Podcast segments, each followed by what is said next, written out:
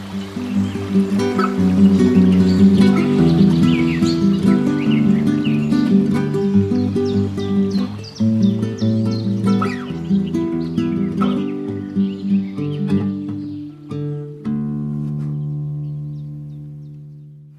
liebe Zuhörerinnen und Zuhörer im Jahr 2022 mittlerweile, ähm, Folge Nummer 61 unseres Podcasts Interviews for Future. Wir beginnen jetzt mit dem neuen Jahr mit einem interessanten Thema zu der Frage der Floskeln. Ähm, und da habe ich mir Udo Stiel eingeladen ähm, mit Sebastian Pertsch, der heute leider keine Zeit hat, äh, verantwortlich für die Floskelwolke.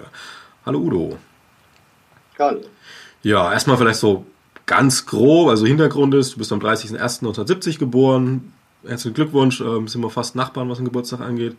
Ähm, arbeitest, arbeitest oder hast gearbeitet, je nachdem, im WDR 1 Live, Deutschlandfunk, Deutsche Welle. Also du bist auf jeden Fall tief im Journalismus verwurzelt. Und seit 2014 gibt es dann die sogenannte Floskelwolke. Ähm, das machst du mit Sebastian Pertsch zusammen. Ich schätze mal, auch ähnlicher Werdegang wahrscheinlich, oder? Journalismus eben. Ja, genau, der ist auch Nachrichtenredakteur, der kennt sich auch mit Journalismus aus, äh, ist auch sehr sprachsensibel und äh, das hat uns dann ja auch zusammengeführt.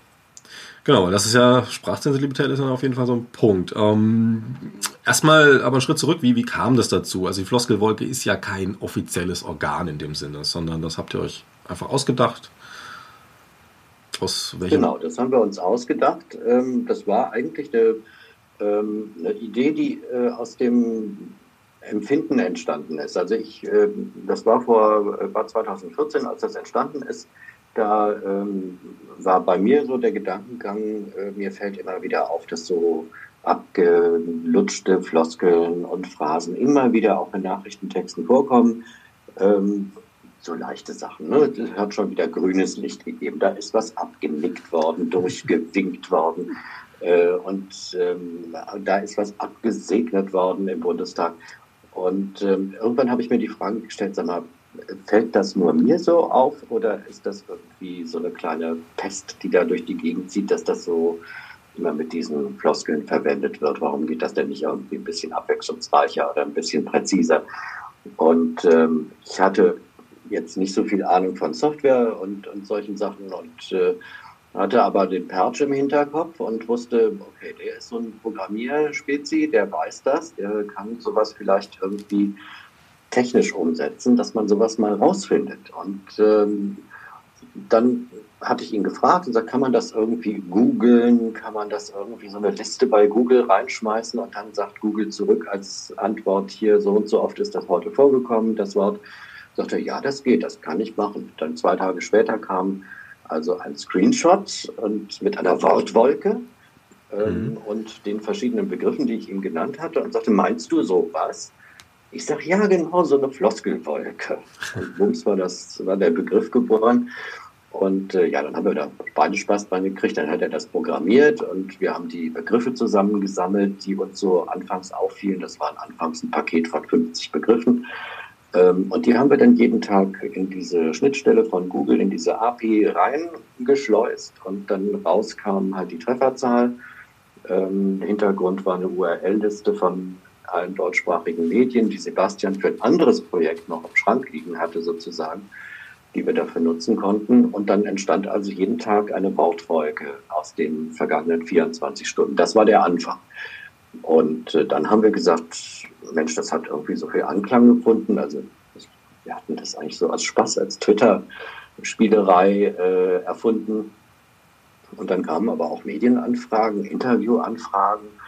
Und dann haben wir gesagt, ey, es scheint ja so viele Interessenten zu haben, das machen wir jetzt mal ein bisschen genauer. Und dann haben wir wirklich äh, die Begriffsliste erweitert, auch Kategorien gebildet, also so leichte Floskeln, die nichts kaputt machen können, aber trotzdem nicht schöner werden, wenn man sie häufiger verwendet. Dann die schlimmeren Sachen, die schon so ein bisschen falsch definieren und halt die ganz schlimmen, ähm, die wirklich manipulativ sind und äh, wirklich bewusst framen und solche Sachen. Ähm, in die haben wir es dann aufgeteilt und so ist dann die Floskelwolke entstanden, wie sie mittlerweile auch ist, als äh, Webprojekt Ähm, und ja, hauptsächlich auf Twitter, weil da sind auch die meisten Journalisten ja unterwegs. Das heißt, unser Zielpublikum läuft auch darum. Und äh, wir haben sehr viel Austausch mit den Kolleginnen und Kollegen und ähm, werden auch eigentlich sehr gut angenommen, weil wir ein Grundprinzip festhalten und einhalten und das ist, wir prangern nicht an. Wir schreiben zwar Begriffe und sagen hier so, das ist nicht so richtig, das könnte man besser machen, so und so, aber wir schreiben nie, wer es gemacht hat. Also mhm. wenn wir einen Screenshot machen, dann wählen wir den Bildausschnitt immer so, dass man zwar die Schlagzeile sieht, die wir vielleicht kritisieren, aber man sieht nicht, wer sie ver verbockt hat. Also da ist das Logo nicht mehr erkennbar. Und ähm, dadurch prangen wir halt nicht an, sondern wir wollen nur auf den Begriff selber aufmerksam machen. Und das äh, wird uns, glaube ich, hoch angerechnet, dass wir eben nicht anprangern und das wollen wir auch nicht. Das ist ganz interessant, weil ähm, ich habe mich natürlich, wie man es so gerne mal tut, durch die Kommentarspalten hier und da auch durchgewühlt, als jetzt äh, gerade die Floskelwolken, also die Floskeln für 2021 rauskamen. Natürlich hat man dann immer die Kandidaten, die sagen, ja, äh, das ist ja alles Manipulation und wer hat sich denn das wieder ausgedacht, so, ne? Aber so wie du es erklärst, ist es tatsächlich so, dass ihr euch dann jetzt nicht irgendwie redaktionsmäßig hinsetzt und dann sagt, okay, das ist jetzt eine krasse Floskel, das müssen wir oben hinsetzen, sondern das macht der Algorithmus. Dann also beim, bei der Floskel des Jahres machen wir das wirklich äh, nicht mit dem Algorithmus, sondern machen wir selber. Okay. Ähm, wir, das ist halt so eine Aktion, die wir auch erst seit zwei Jahren machen. Ähm, da machen wir das wirklich selber. Ähm, wir fordern die Leute auf, äh, schickt Vorschläge ähm, und dann sichten wir die Vorschläge, bewerten die aus unseren journalistischen Sichtweisen, aus unseren Erfahrungen aus den Redaktionen und äh, bewerten natürlich auch, was, was ist besonders häufig reingekommen. Und am Ende war eben die Eigenverantwortung, das ist ja die Floskel des Jahres, ähm, die wir da gekürt haben, die war halt einmal auch unter den meisten äh, Vorschlägen. Ähm, und zum anderen war sie nach unserer Sicht und Erfahrung, was jetzt nicht wissenschaftlich begründet ist, sondern einfach nur die Erfahrung aus dem, aus dem Job übers Jahr, ähm, der Begriff, der am meisten, an dem meisten gezerrt wurde von allen Seiten und instrumentalisiert wurde. Und deswegen steht er ganz oben. Und der Instrumentenkasten, der den fünften Platz gekriegt hat, ähm, der wurde zwar auch oft verwendet, aber der hat sich nicht so durchgesetzt. Der ist nicht so in den Volksmund übergegangen. Er wurde zwar allenthalben verwendet. Wir haben jetzt den Instrumentenkasten für diese Lage und jene Lage und aber er ist nicht so in den Volksmund übergegangen, deswegen haben wir ihn weiter nach unten geschubst. Genau, wenn das Instrumentenkasten ist also schön anschaulich, weil da schreibt er ja, glaube ich, äh, auch so, weil der Instrumentenkasten klingt halt wie ein ganz klarer Kasten. Ich habe jetzt explizit dieses Werkzeugset für diese Aufgabe oder für dieses Problem zum Lösen und letztlich ähm, der Instrumentenkasten ist dann halt ein, naja, ziemlich verfleddert dann in der Realität und wird dann halt damit zu Flossen. Genau, Tatsächlich war am Ende war es ja so, dass dann so alle diesen Instrumentenkasten zitiert haben, aber jedes Bundesland dann doch wieder äh, noch einen eigenen Hammer und eine eigene Schraube drin hatte. Okay, vielleicht nochmal einen Schritt zurück, ähm, weil es ganz interessant ist. Du sagst ja, 2014 ist das so aufgefallen. Also würdest du sagen, dass das einfach durch die langen, langen Jahre journalistischer Arbeit und eben auch Sprachinteresse ähm, dann irgendwann aufgefallen ist? Oder würdest du sagen, das hat schon zugenommen mit diesen Floskeln? Äh, es kommt darauf an, welche Sorte zugenommen hat. Also bei den, bei den sag mal, harmlosen Dingern, ähm, dass da Weichen gestellt und grünes Licht gegeben wird, das ist nicht ausrottbar. Das ähm, ist einfach äh, im Sprachgebrauch drin und auch bei vielen Redakteuren drin.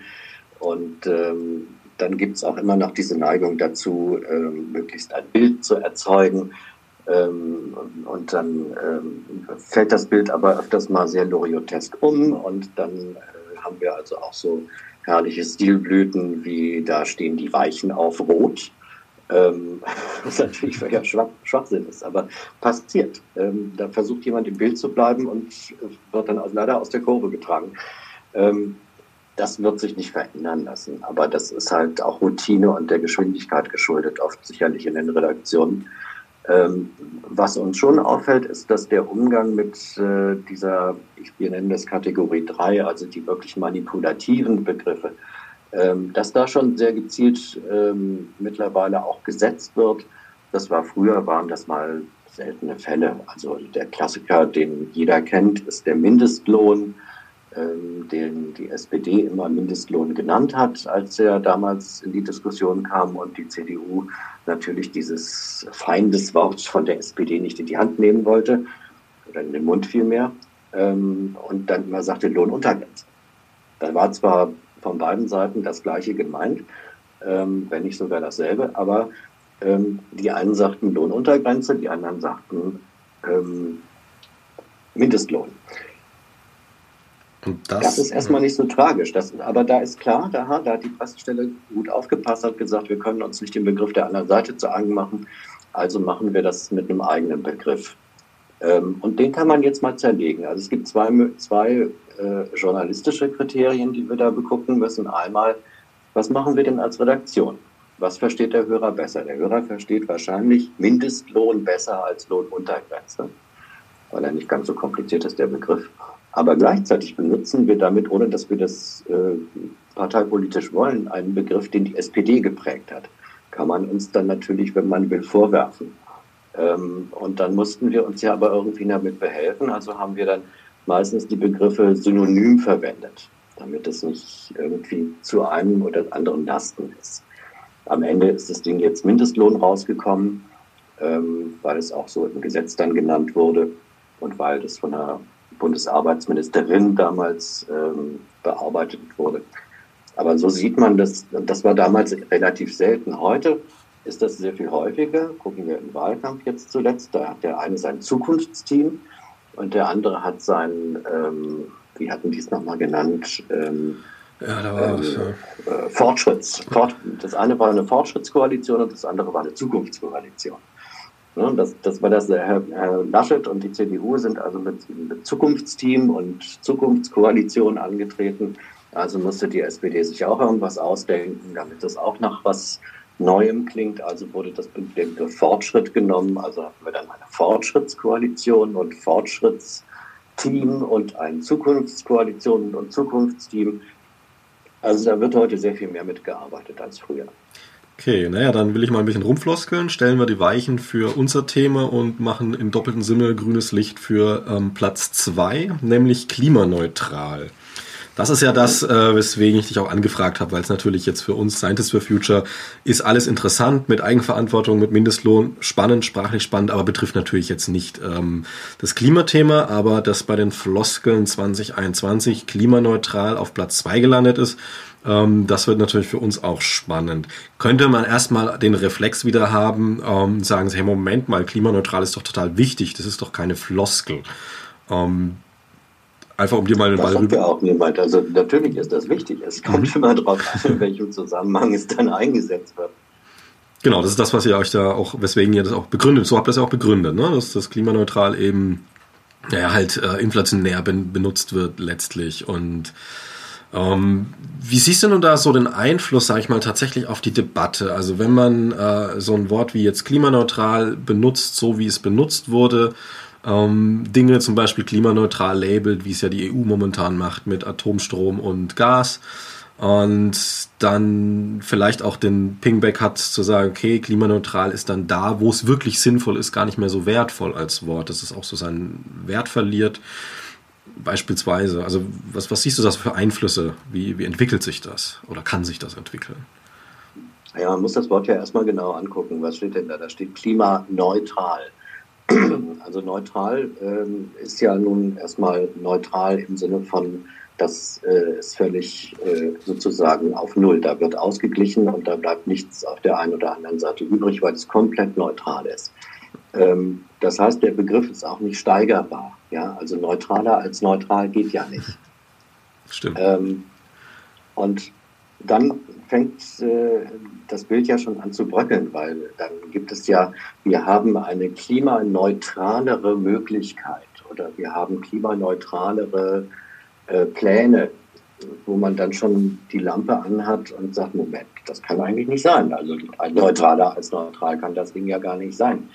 Oder es war vorher gar nicht neutral, wenn es jetzt noch neutraler ist. Ähm, und da kommt man halt mit dem Begriff schon ins, ins Schleudern. Ähm, und wenn der natürlich dann auch noch, wie wir es in unserem Beispiel angeführt haben, also wir haben äh, so Greenwashing-Geschichten äh, gesehen, dass von äh, klimaneutralem Erdöl gesprochen wird oder von klimaneutralen Produktionen ähm, oder klimaneutralere Produktionsformen, ähm, dann fangen wir schon an zu zweifeln, als äh, diejenigen, die da so eher auf den sprachlichen Begriff gucken und sagen, es kann doch eigentlich nicht sein, wenn das vorher schon klimaneutral war, wie kann es dann noch klimaneutral werden sein? Also haben die uns doch vorher entweder irgendwas Verkehrtes erzählt ähm, oder sie haben es selbst nicht richtig eingeschätzt und es einfach nur in der Werbung verwendet. Also das ist ein Begriff, der natürlich sehr inflationär verwendet wird und dadurch sicherlich nicht präziser wird, auch von dem, was die Leute dann darunter wirklich verstehen. Ja, und wie du sagst ja schon das Wort Werbung, also wie so Labeling. Also jeder hat erstmal so genau. ein Grundverständnis von klimaneutral. Das ist super positiv, also auch wenn neutral nicht positiv ist, aber klimaneutral klingt so positiv fürs Klima. Verhältnismäßig ist ja auch positiver als nicht klimaneutral. So, aber letztlich Klar. ist es neutral. Um, ähm, und dann tut man sich das halt, wie du sagst, einfach klimaneutraler. Also ich sag mal, 20 Flüge am Tag sind klimaneutraler so gesehen als 40 Flüge am Tag. Und schon klingt's als wäre es Klima. Ja, neutraler sind die beide nicht. Ja. die 20 nicht. Ähm, die sind dann halt vielleicht eher äh, weniger klimaschädlich. Ähm, aber neutral sind die beide nicht. Einmal, deswegen dürfte man diese Steigerungsform eigentlich gar nicht verwenden. Was würdest du empfehlen? Also wie, wie schärft man so den Blick oder meinetwegen auch das Gehör für solche Sachen? Also natürlich sicher viel Zeit, journalistische Arbeit kann man jetzt auch nicht irgendwie jedem Scientist oder Friday for Future irgendwie sagen, hey, jetzt mach mal 20, 30 Jahre Journalismus, dann hast du das drin. Aber ähm, gibt da, ich sag mal, einfache Methoden, ähm, Muster, mit denen man da auf eben solche sprachlichen Konstrukte blicken kann? Auf Pressemeldungen meinetwegen. Ja, also ich meine, wenn ich zum Beispiel eine Pressemeldung lesen würde äh, oder ein Pressestatement höre äh, auf einer Pressekonferenz und jemand spricht, jetzt mal ganz egal von welcher Seite, jemand spricht davon, ähm, dass das ähm, jetzt ähm, klimaneutraler ist als vor zwei Jahren, dann müsste ich entweder mal nachfragen, was er darunter versteht, äh, was denn neutraler als neutral sein kann. Oder aber ich verzichte in der Berichterstattung äh, auf diesen Begriff und ordne ihn korrekter ein und sage, der ist weniger klimaschädlich. Das ist ja das, was er wirklich damit meint. Ähm, das heißt, ich trage nicht den falschen Begriff weiter, sondern ich ersetze den durch einen korrekten Begriff. Ähm, und ähm, das hat man natürlich nur bis zu einer gewissen Möglichkeit als Journalist, weil spätestens in dem Moment, wo ich jemanden ja wörtlich zitiere, kann ich ihm das Wort nicht austauschen. Ähm, das kann man aber entsprechend im Journalismus auch kennzeichnen, indem man sagt, wörtlich sprach er von klimaneutralerer Produktion. Ähm, dann weiß man, okay, das habe ich jetzt nicht geschrieben, sondern das hat er so gesagt. Und dann kann man Hörer entsprechend seinen Denkvorgang anfangen und sagen, ah, Moment, das kann ja irgendwie, äh, davon distanziert er sich sozusagen sprachlich in der Nachrichtenmeldung. Ähm, also da gibt es schon Möglichkeiten und ich meine, klar, derjenige, der äh, dieses Greenwashing beispielsweise, was natürlich die Firmen gerne tun, dass sie gerne darstellen, wie klimaneutral sie jetzt schon sind ähm, oder klimafreundlich sie jetzt schon sind, ähm, das ist deren Job. Ja, das, die werden dafür bezahlt, dass sie so formulieren. Und wir werden dafür bezahlt, dass wir dekodieren ähm, und umsetzen, äh, übersetzen, vielmehr nicht umsetzen, übersetzen und äh, das ist immer schon äh, der klassische Weg von PR und Journalismus gewesen. Ähm, die Frage ist natürlich, inwiefern man sich da einen Gefallen mit tut, wenn man das so auf die Spitze treibt, dass es wirklich jeder schon durchblicken kann. Klar, ich meine, mit der Zeit wird es auch passieren, aber jetzt mal zu den Leuten, die jetzt weder, weder an der einen noch an der anderen Seite sind, also weder die Produzenten der, der Meldungen, der Werbung, noch die Journalisten, die ja Profis sind. Ähm, aber hast du da jetzt, sag mal, aus der Hüfte raus, also ich nehme an, ich sitze jetzt hier und frage dich so, hey, wie kann ich das denn jetzt erkennen als Nicht-Journalist meinetwegen? Ähm, Gibt es da Handwerkszeug, einfache ähm, ja, Blickwinkel, einfache Regeln des, des Draufguckens, des Lesens, dass man halt auch als Laie, sage ich mal, relativ schnell solche Dinge erkennt, die einem ja letztlich untergeschoben werden sollen?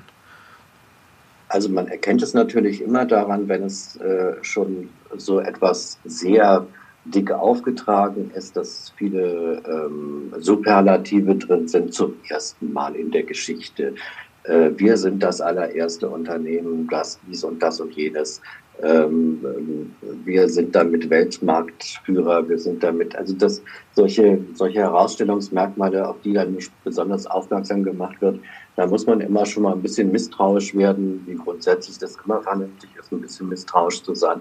Man muss das nicht alles sofort in Zweifel ziehen, aber wenn so von der Sorte gleich drei hintereinander kommen, wir sind das erste Unternehmen und das auch noch weltweit, dann kann man schon mal ein bisschen skeptisch werden. Ähm, wenn die so laut trommeln müssen ähm, oder trommeln wollen, ähm, dass sie vielleicht weniger durch Inhalt als durch große Worte auffallen, dann kann man schon mal misstrauisch werden. Okay, und auch wenn, wenn, auch wenn deutlich Bilder gemacht werden, Bilder sprechen ja doch eher die Emotionen an, anstatt den Verstand. Ja, oder Sprachbilder. Ne? Also die einen würden sagen, das ist eine Klimaerwärmung, die anderen sagen, das ist eine Klimaerhitzung und die nächsten sagen, das ist eine Klimakatastrophe.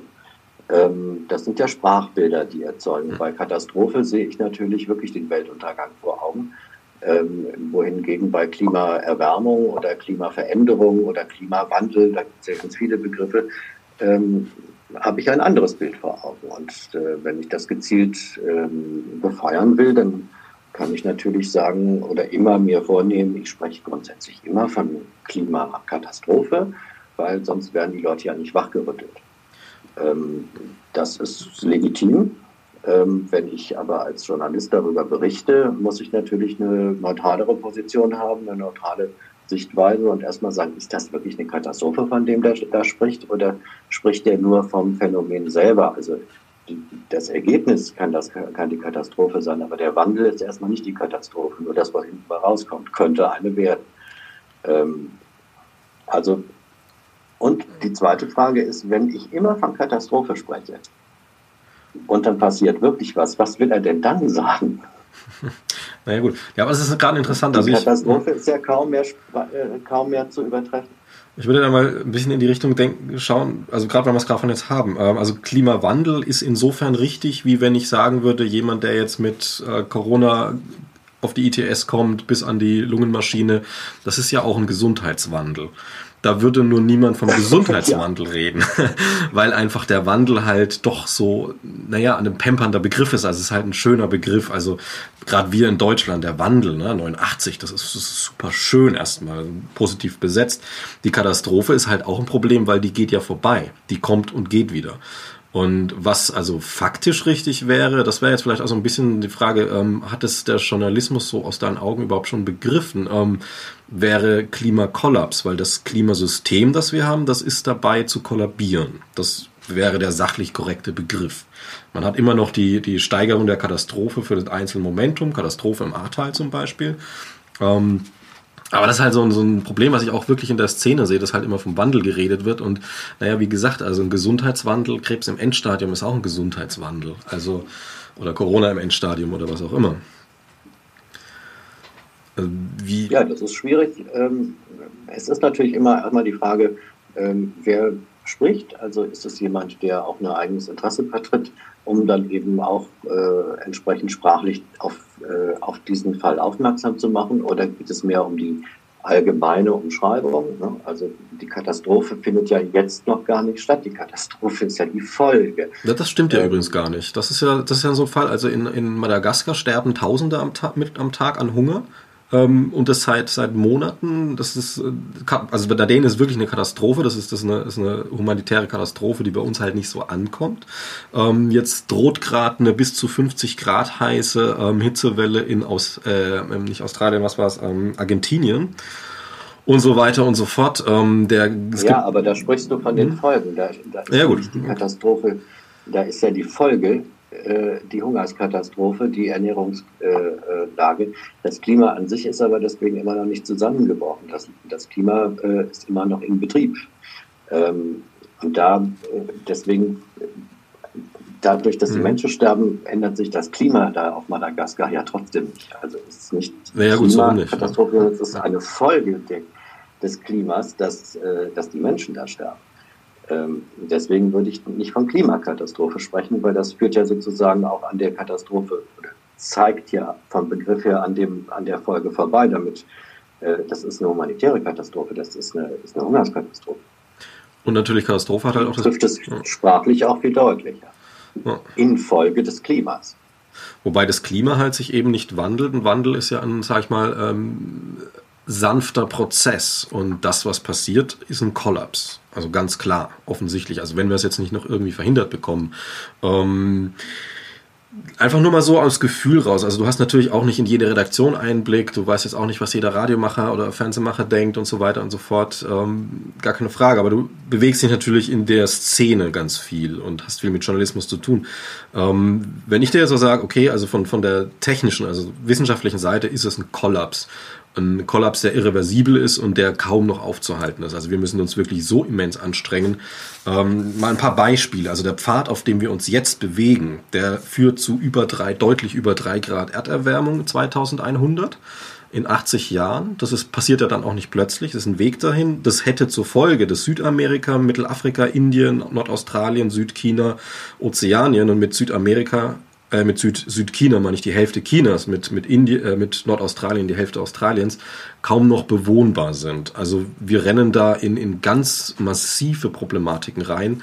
Und durch diese, ähm, sag ich mal, Trägheit der Effekte, es ist ja kein, ne, also es ist ein großes, großes System, was, was sehr lange braucht, auch wieder gebremst zu werden, der Kollaps eben. Ähm, von außen hat man das Gefühl, dass das im Journalismus Einzelbeispiele außen vor nicht verstanden ist oder nicht auf der Agenda ist, warum auch immer. Vielleicht auch, weil äh, irgendwie ja. Djokovic interessanter ist gerade oder sowas. Aber ähm, was, wie würdest du das einschätzen? Also hat der Journalismus das in der Breite verstanden, wie krass das Problem, also wie nah der Einschlag schon ist? Ich habe den Eindruck, dass das schon sehr weit verbreitet ist. Also wenn ich, wenn ich mir angucke, dass, dass wir ähm, mittlerweile ähm, ich weiß nicht, wie viele Dokumentationen. Wir haben gerade beim WDR äh, noch eine neue äh, Dokumentation gerade veröffentlicht, wo es auch um, äh, um die Auswirkungen de, des Klimas geht. Ähm, sind wir noch zu retten, heißt die, glaube ich, wenn ich mich richtig erinnere. Ähm, und ähm, da geht es ähm, wirklich sehr eindrücklich, ähm, die lief, glaube ich, gestern oder vorgestern habe ich die gesehen, ähm, über die Waldbrände und welche Folgen das hatte, beziehungsweise welche Ursachen das hatte. Ähm, da ging es auch um Hunger, da ging es auch um, um Hochwasserkatastrophen.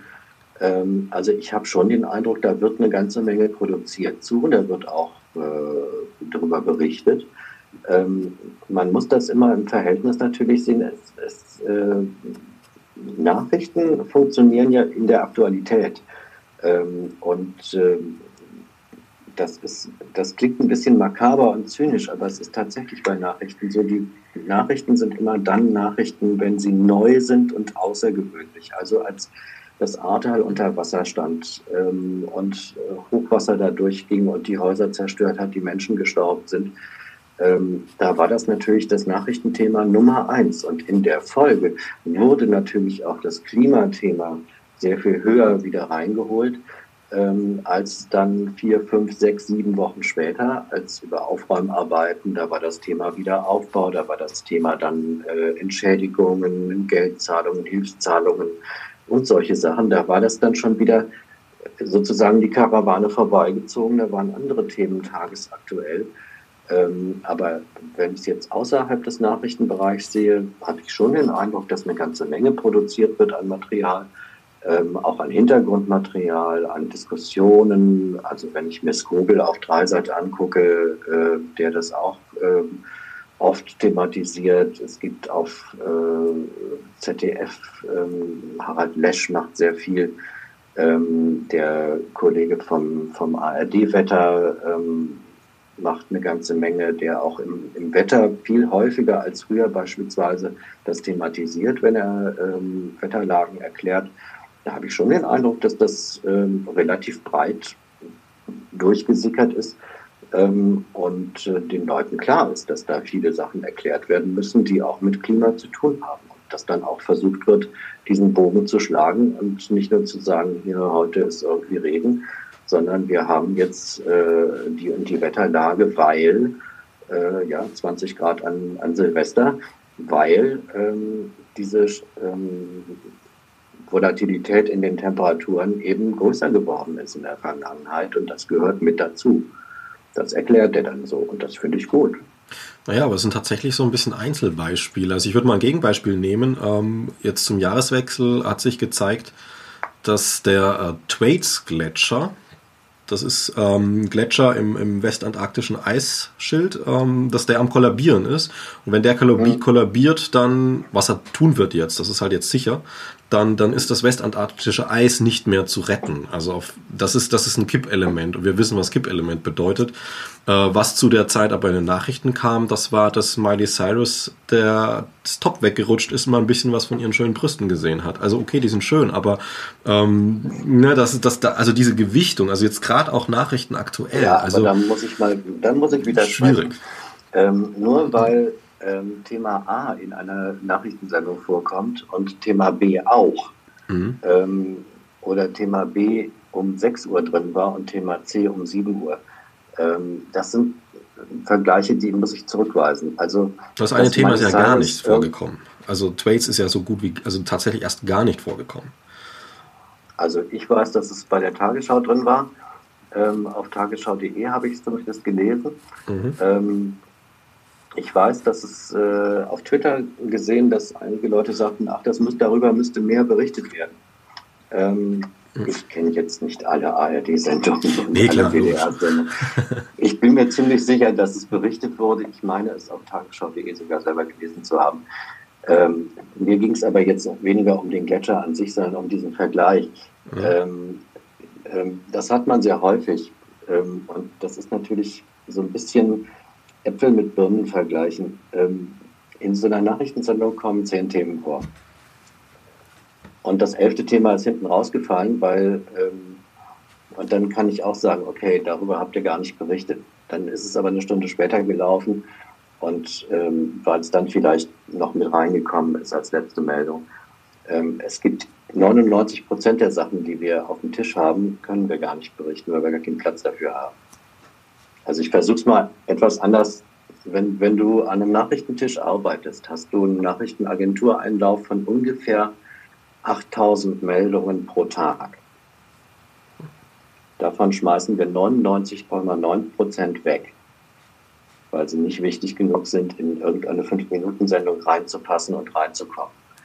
Ähm, und nur weil das in den Nachrichten nicht drin war, heißt das aber nicht, dass das nachfolgende Programm in einer Wissenschaftssendung oder in einer Forschungssendung ähm, oder in einer Umweltsendung das Thema aufgegriffen hat. Genau, das, das ist der Punkt. Also nicht alles in den fünf Minuten unterbringen. Ja, klar, das ist der Punkt. Kannst du natürlich trotzdem ganz super argumentieren. Ja, das waren nicht Nachrichten. Ja, da kann nicht alles drin gewesen sein.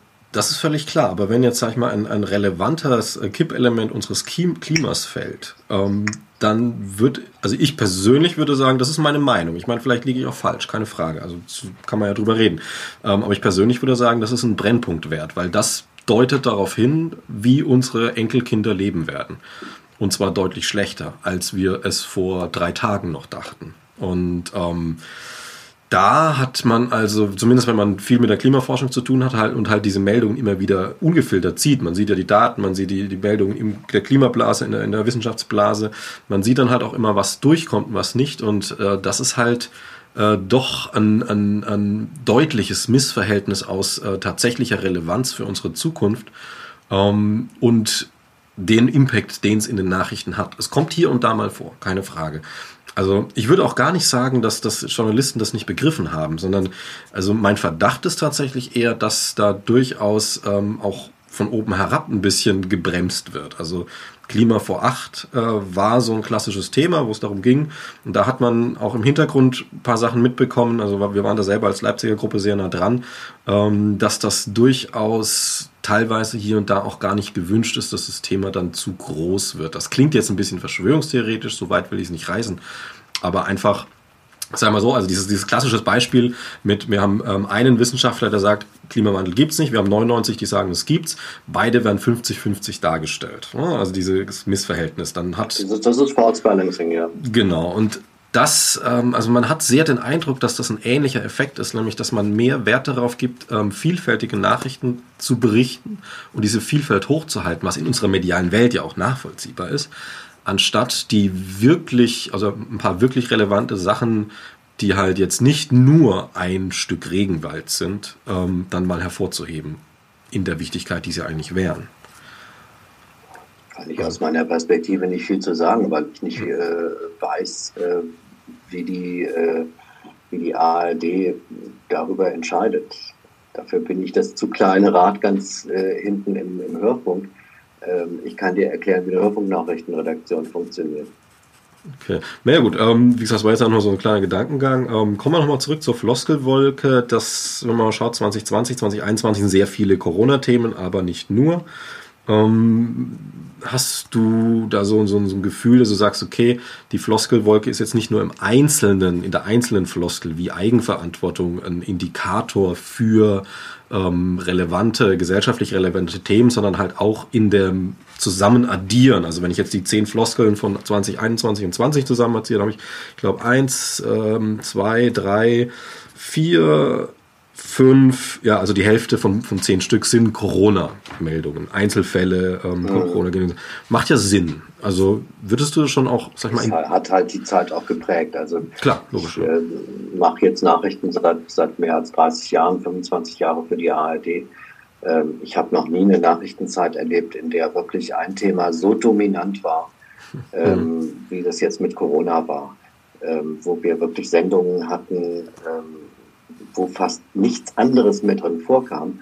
Äh, und das lag ja schlicht daran, dass alles irgendwie mit Corona zusammenhing. Also das fing von über die Wirtschaftsberichterstattung als auch die politische, ähm, dann ähm, die ganzen Sozialthematiken, die damit zusammenhingen, was die ähm, Hilfszahlungen für Selbstständige und was, also alles lief ja äh, immer zurück auf, auf den Ursprung Corona ähm, Reisebeschränkungen, äh, was auch immer. Und wir hatten wirklich, das habe ich so noch auch noch nie erlebt, Sendungen, die wirklich fast nur ähm, Corona-bedingt sozusagen äh, Themen drin hatten.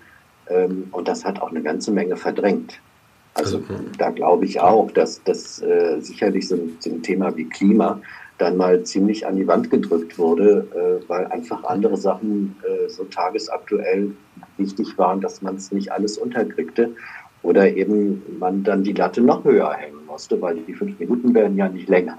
Ja, ähm, sondern wir können nur die Meldungen ein bisschen kürzer schreiben, dann fast noch eine mehr rein. Ähm, aber dafür ist dann weniger Substanz drin pro Meldung. Ähm, die fünf Minuten, ähm, ne, das ist der Kuchen, den man einfach nicht, nicht äh, in, einzelne teilen kann. Ähm, aber das, äh, in der Form habe ich es wirklich auch noch nicht gehabt. Also ähm, wir kennen das von, von Kriegsszenarien, als damals der Jugoslawienkrieg ausgebrochen ist, äh, wo dann über Wochen erstmal diese Thematik sehr dominiert ist. Aber äh, dass sich sowas über zwei Jahre hinzieht, ähm, das habe ich so auch noch nicht erlebt. Ich glaube, niemand von uns, weil wir alle noch keine Pandemie erlebt haben. Na gut, vielleicht wäre die Floskelwolke 1989 noch sehr thematisch, relativ monothematisch geworden, aber dann auch nur das eine. eine ja, könnte Jahr. auch sein. Und das schon, hast du schon, wirst schon sagen, man sieht da was raus halt, ne? dass man einfach die, die, auch den Abdruck einfach der Gesellschaft dann auch in der Wolke sieht. Also die Wolke ist ja auch größer als die fünf äh, Ausgewählten dann letztlich. Ne? Das ist ja, wo kann man sich ja, ja es gibt auch immer so ein bisschen so Trends. Also mhm. du hast immer so verschiedene äh, Begriffe, die dann auch mal hochschwappen, ähm, die dann auch in Mode geraten.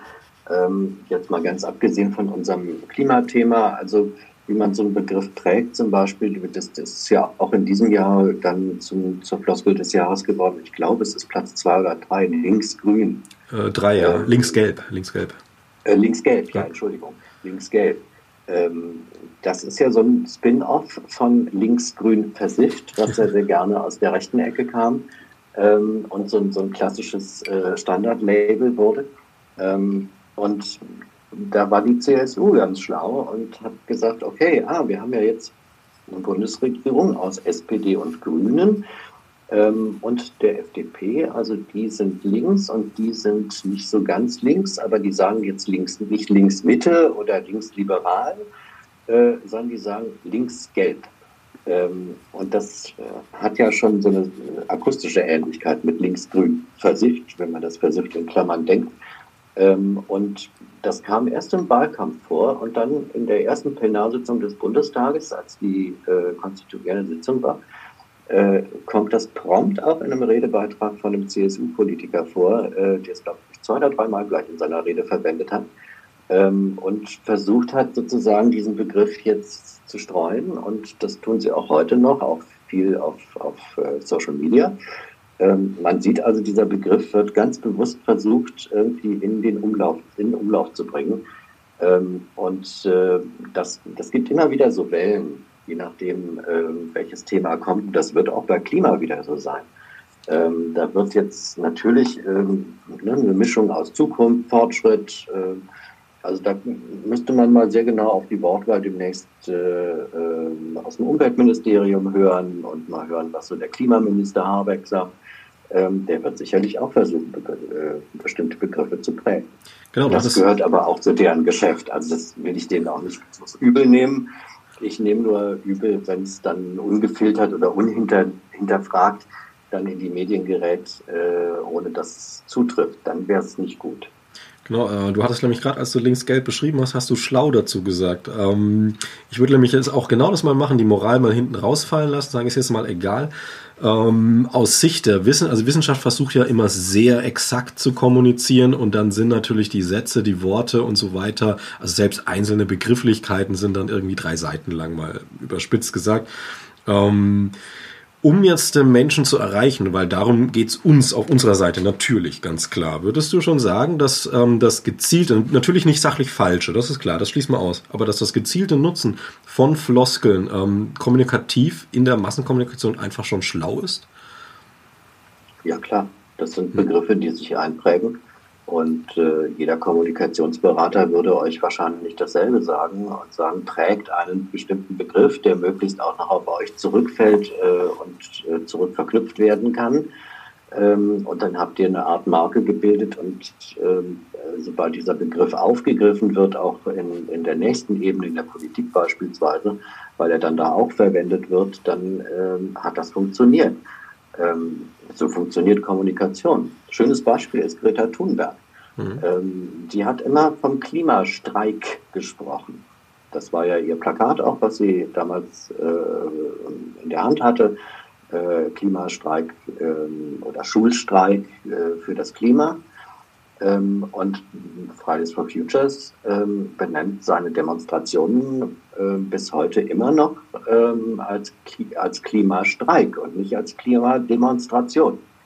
Ähm, und dadurch, dass Sie da immer von Klimastreik sprechen, ähm, hat das immer diese Referenz auf Greta Thunberg die ähm, diesen Begriff ja mal eingeführt hat. Obwohl das ja mittlerweile gar nichts mehr mit einem Streik zu tun hat. Erstens mal ist es nicht immer nur Freitags und erstens und zweitens sind es auch nicht immer nur Schüler, die der, Schu die der Schule mhm. fernbleiben, um demonstrieren zu gehen, sondern das ist jetzt schon völlig unabhängig davon, auch Donnerstag, Samstag, Sonntag, sonst wann. Ähm, aber der Name ist immer noch Klimastreik, obwohl es längst eigentlich ja schon eine Klimademonstration ist ähm, und trotzdem funktioniert dieses Label noch. Und da kann man auch wirklich sagen, dass es also auch vom Streik ein bisschen losgelöst ist, weil ein Streik selber ist immer noch ein Streik und der Klimastreik wird halt nicht mehr als das ist jetzt ein Streik wahrgenommen, sondern Klimastreik ist ein feststehender Begriff für jegliche Demo-Aktion, nicht jegliche, aber doch also klassische Demo-Formen für Aktionen, die sich eben fürs Klima einsetzen. Egal, ob man jetzt genau, da. Da fahre ich euch aber dann als Redakteur in die Parade. Ja, bitte. Äh, so leid es mir tut. Ähm, und schreibe aber dann in meine Meldung rein, dass das eine Klimademonstration war. Ähm, weil die Oma, die da hingegangen ist und die Eltern und die Berufstätigen und sonst, die haben alle nicht die Schule geschwänzt und sind äh, nicht äh, zur Schule, äh, sondern stattdessen zur Demo gegangen, sondern die sind alle gezielt zur Demo gegangen. Und deswegen trage ich natürlich als, als Redakteur in meinen Nachrichten diesen Begriff nicht weiter, ähm, weil ich für meinen Hörer neutral beschreibe, es eine Demonstration. Da würde ich aber auch gleich in die Parade fahren und sagen, nee, geschwänzt hat er keiner, weil Schwänzen ist so, ich mach mal blau, weil kein Bock. Ähm, also das ja, verbinde ich mit Schwänzen. Also, also, man hat ist natürlich raus aus der Schule, aber Schwänzen würde ich sagen, ist da das falsche Wort. Also das impliziert natürlich auch wieder was. Ja, was, das war jetzt auch umgangssprachlich so, so von mir nur als, als Beispiel gemeint. Ja. Also da, da, da ist fast niemand mehr da äh, dabei, äh, also spätestens wenn die Demonstration sonntags ist. Ähm, dann hat niemand irgendwie die Schule versäumt, äh, um, um demonstrieren zu gehen, sondern die sind alle gezielt zur Demonstration gegangen, auch wenn sie gar nicht schulpflichtig sind ähm, und Sonntag sowieso keine Schule haben. Ähm, aber aus meiner Nachrichtenredakteurssicht muss ich natürlich diesen Begriff Klimastreik aus meiner Meldung raushalten und neutral von einer Demonstration sprechen.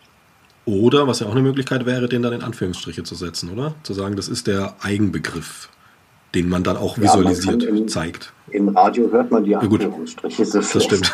ähm, aber ähm, wir können natürlich auch äh, die Veranstalter sprachen von einem Klimastreik oder der von den, äh, unter dem Motto Klimastreik, äh, das kann man natürlich auch entsprechend umschreiben, aber Anführungszeichen hört man im Radio nicht. Im, in der Zeitung funktionieren die aber. Okay. Was, was würdest du, würdest du dir auf den Schlips getreten fühlen oder würdest du sagen, ach schön, die Idee ist weitergetragen worden, wenn jetzt zum Beispiel die Klimaszene ähm, Klimafloskelwolke ins Leben rufen würde? Also ich will sie jetzt gar nicht anstoßen, ne? die Idee ist spontan. Ich habe da jetzt nichts im Köcher, aber wie würdest du dazu stehen? Einfach. Also wir haben keine Namensrechte drauf angemeldet. Mhm. ähm, ja, wenn, ich meine, wenn das, wenn das äh, dazu beiträgt, dass die Begriffe ähm, dadurch hinterfragt, erklärt ähm, und ähm, den Leuten auch verständlicher werden, ähm, dann ist es ja auch gut so.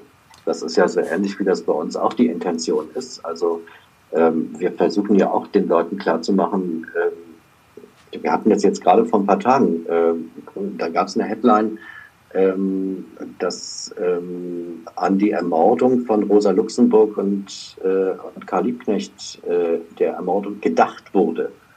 Ähm, mhm. Das ist gut gemeint, aber nicht gut gemacht. Man gedenkt nicht der Tat, man gedenkt der Opfer. Ja. Ähm, ne? Also wenn es in diesem korrigierenden Sinne äh, mhm. ist, dass jemand sagt, also wenn ihr den Begriff Klimastreik verwendet, dann sollte er möglichst auch mit dieser Aktion in der Schule zu tun haben, weil sonst passt er gar nicht. Ähm, dann wäre so eine Floskelwolke Klima äh, sogar sehr hilfreich, weil dann würden die Leute präziser formulieren.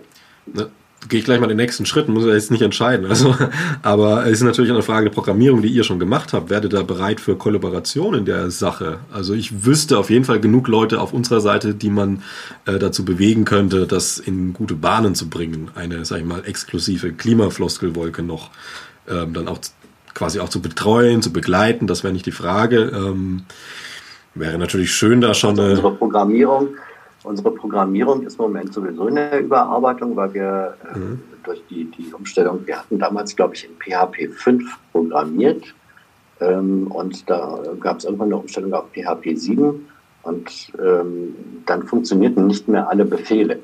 Ähm, von daher sind wir sowieso am Umstricken. Ähm, aber grundsätzlich, ähm, wir haben das auch schon aus mehreren Richtungen erlebt, also auch was zum Beispiel äh, Seminare angeht oder Vorträge ähm, wir, haben, wir haben mal in, in äh, Zürich ähm, auf einem Kulturfestival sind wir eingeladen worden, von der Stadt einen Vortrag zu halten. Da ging es auch um Floskeln, ähm, aber eben im Zusammenhang mit Kultur. Ähm, und äh, wir sind dann da irgendwie hingefahren und haben dann äh, unter anderem über Kultur, auch über Sportfloskeln zum Beispiel gesprochen. Das ist auch ein ganz eigenes Feld. Also da gibt es ja sehr viele thematische Felder. Ähm, bei den Sportfloskeln zum Beispiel ist es total spannend, dass da äh, die halbe Kriegssprache drin ist. Ja, eben, da explodiert ja der Algorithmus. Also, ja, da, ja. ja, da, da äh, wird also geschossen und äh, gezielt und umgelegt und äh, niedergemacht. Mhm. Und äh, also, das, da, wenn man das mhm. sich mal so ein bisschen unter die Lupe nimmt, da fällt man echt äh, erstaunt zurück. Da sind wirklich so viele Kriegsbegriffe drin. Ähm, ist erstaunlich. Ja, da reicht ja schon 10 Minuten Lotto Matthäus und man hat eine riesige Wolke. Also, aber ja. das am Rande nur. Auch Spezialisten. ähm, ja, Udo, also man könnte ja jetzt natürlich noch ins, vom Hundertsten ins Tausendste kommen. Ich glaube, das ist jetzt gar nicht dann so zielführend. Also ich hätte jetzt keine konkreten Fragen mehr. Falls du jetzt noch was hast, was dir am Herzen liegt, dazu zu sagen oder wenn du jemanden grüßen magst, kannst du auch gerne jemanden grüßen. Da Nein, was ich vielleicht, mhm. was ich vielleicht noch anmerken würde, ist, weil wir ja gerade äh, Journalismus und Sprache und äh, auch ähm, ähm, Umweltinteressen ähm, und so weiter. Natürlich kann ich als Nachrichtenredakteur eine ganz grüne Meinung beispielsweise haben. Ich muss aber als Redakteur trotzdem neutral formulieren. Was ich privat sage, ähm, würde ich vielleicht ganz anders formulieren als in der Nachrichtenmeldung.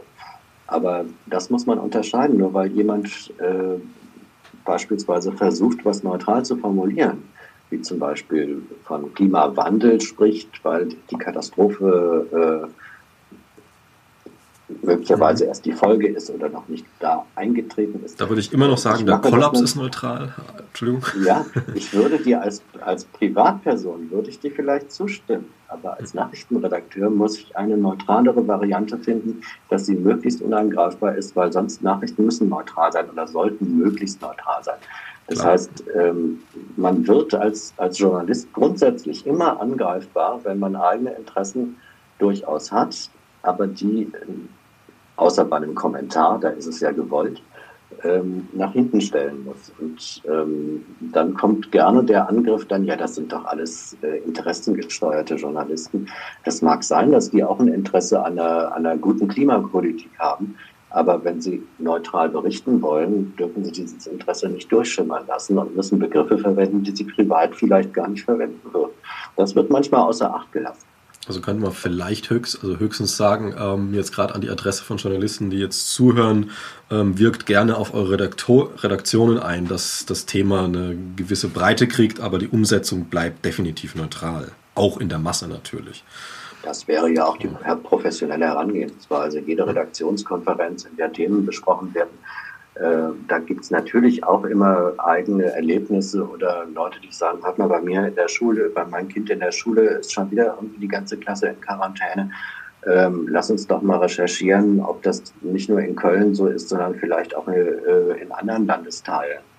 Ähm, so kommen natürlich auch Recherchen zustande, weil irgendwo ein Anstoß kommt oder es kommt von außen jemand, ein Hörer, eine Hörerin, die eine Mail schickt und sagt, hören Sie mal, bei mir ist jetzt zum dritten Mal der Kindergarten zugemacht worden wegen Corona.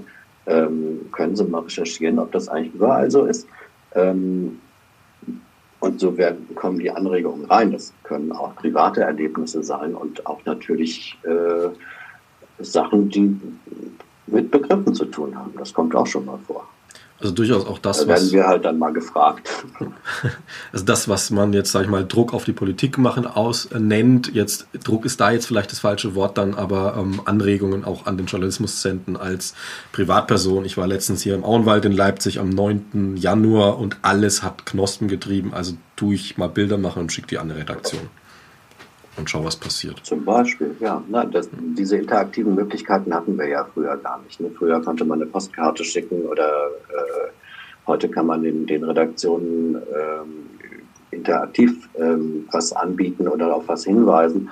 Ähm, das muss, äh, das, das kann was ganz leicht, leichte Kost sein, aber es gibt eben auch Leute, die, die äh, uns mal was uns Sachen schicken, wo sie sagen, hier, warum ist das eigentlich so? Wieso, wieso ist hier neuerdings ähm, blüht das alles. Jetzt nehme ich das Beispiel auf. Mhm. Ähm, wieso blüht bei mir eigentlich das und das schon? Das war doch früher nicht so. Ähm, und das kann durchaus eine Anregung in der Redaktion sein, äh, dass die Leute sagen, ja, das könnte man mal aufgreifen, dann kann man auch nochmal das Klimathema irgendwie nehmen. Das kann aber auch sein, dass, dass die Redaktion sagt, ja, aber das hatten wir gerade vorige Woche schon, das tun wir jetzt im Mülleimer, aber wir hatten es schon. Ähm, also Klar, es kann, eben verschiedene Möglichkeiten. Naja, es ist keine Befehlskette, das ist aber klar. Es ist, nee, aber es ist immer gut, wenn, wenn, wenn der Input kommt. Hm. Und jetzt gibt es ja auch viel mehr Möglichkeiten, dass die Leute schreiben können, dass die Leute Bilder schicken können, nachfragen können. Ähm, und das, das wird ja auch reichlich genutzt, Gott sei Dank. Es ist ja gut, einen Rückkanal zu haben. Genau, auch der Austausch, so wie wir ihn jetzt auch gerade haben. Ja. Ja, dann, falls du jetzt noch jemanden grüßen magst, ansonsten danke ich dir herzlich fürs Gespräch. Sehr gerne.